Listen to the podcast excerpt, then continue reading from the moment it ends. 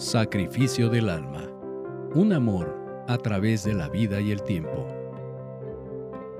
Capítulo 7. Manuel conoce a Nadia.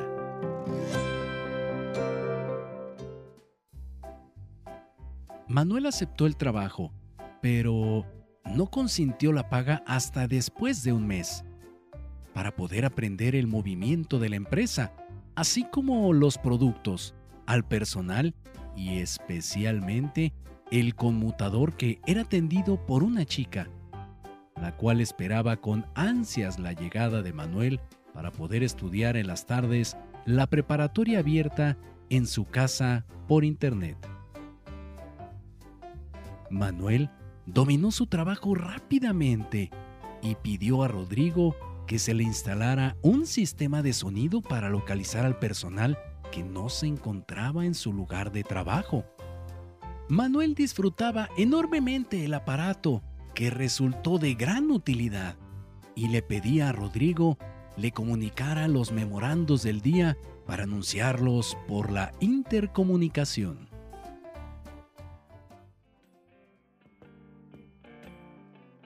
Una tarde, que oía un radio, recibió una llamada de una mujer.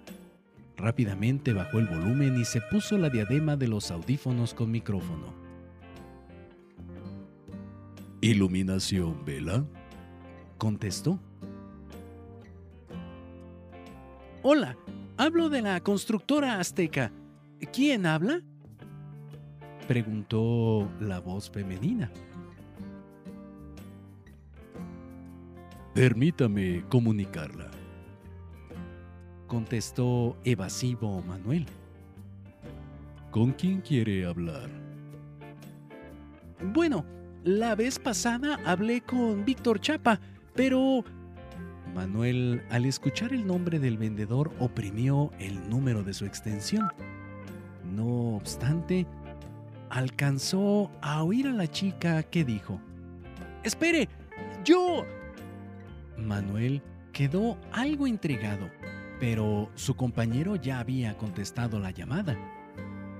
En otra ocasión que volvió a oír la misma voz, fue más paciente e inició la plática.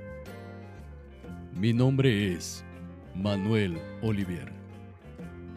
Tal vez yo no le había contestado porque las mañanas está Rosy. Yo Únicamente estoy en las tardes. Hola, yo soy Nadia Costa. Trabajo en Constructora Azteca y ya les compramos varios productos para ver el servicio y el precio que nos pueden dar. Estoy seguro que no se van a arrepentir. Yo mismo me encargaré que reciban un buen trato y el mejor precio dijo Manuel, limitándose a las funciones de su trabajo. ¿Y tú estudias? Preguntó algo temerosa la joven. Sí. Por eso es que solo estoy en las tardes. Manuel sintió un pequeño vuelco en el estómago. Casi nadie trataba de hacer plática con el telefonista. Apareció una sonrisa en su cara, pues la voz de la chica le causaba algo muy especial que no había sentido antes. En la mañana voy a la Universidad Autónoma. Estudio periodismo y ciencias de la comunicación. ¿Y tú? Estudio ingeniería, también en la UNAM ¿Ingeniería? Es muy raro que una mujer estudie esa carrera, ¿verdad? Es cierto, solo somos tres mujeres en todo el grupo, pero me gusta muchísimo. Me encanta la energía eléctrica y me apasiona cómo generarla ecológicamente. Yo no entiendo cómo estamos acabando con el mundo si todo se puede hacer limpiamente ya quiero terminar mi carrera para llevar a cabo todas mis ideas a la práctica. Es un tema muy interesante. que me gustaría platicar más ampliamente contigo. Se me ocurre que em, me podría servir para presentarlo en mi clase de debates, aunque no sé mucho sobre ese tema. Después de una agradable plática, la relación se dio y los muchachos intercambiaron teléfonos y direcciones electrónicas.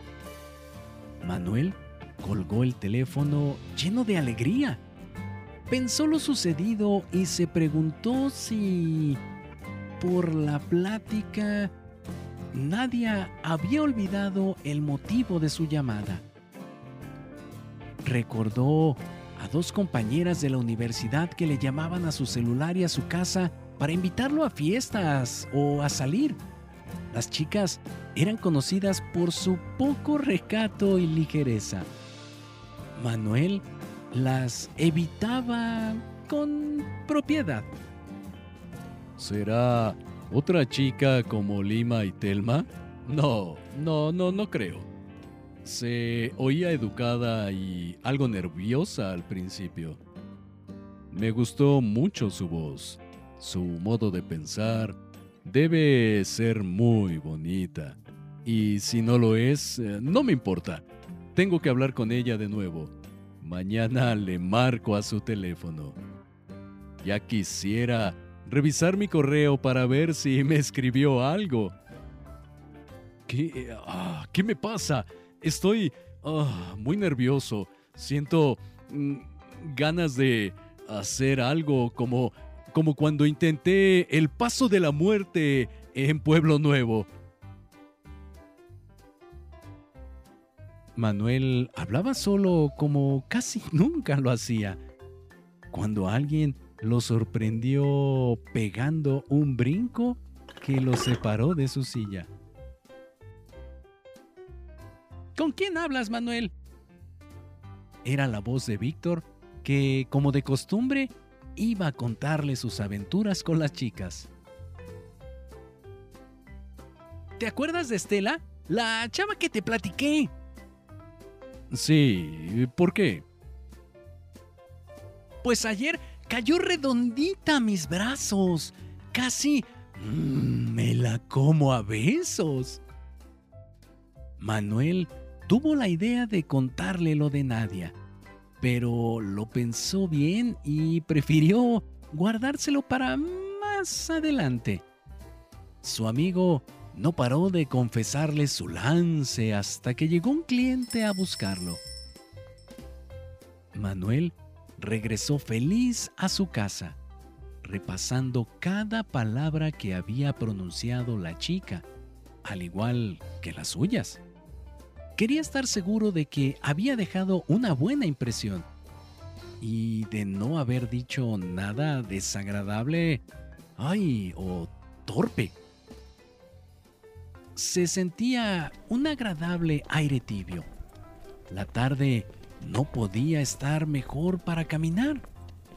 Manuel hizo a un lado las prisas por llegar a su casa y caminaba despreocupado.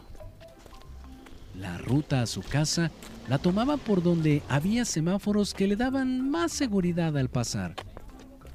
Nunca faltaba alguien que lo ayudara, pero también conductores, ay, imprudentes, le tocaban las bocinas para pasar a toda velocidad, rozando su cuerpo y algunos frenaban en el último momento, rechinando las llantas y gritando maldiciones. Nada de eso importaba. Manuel se sentía feliz, percibiendo la existencia de algo bueno en su vida probablemente un tesoro que estaba destinado solamente para él.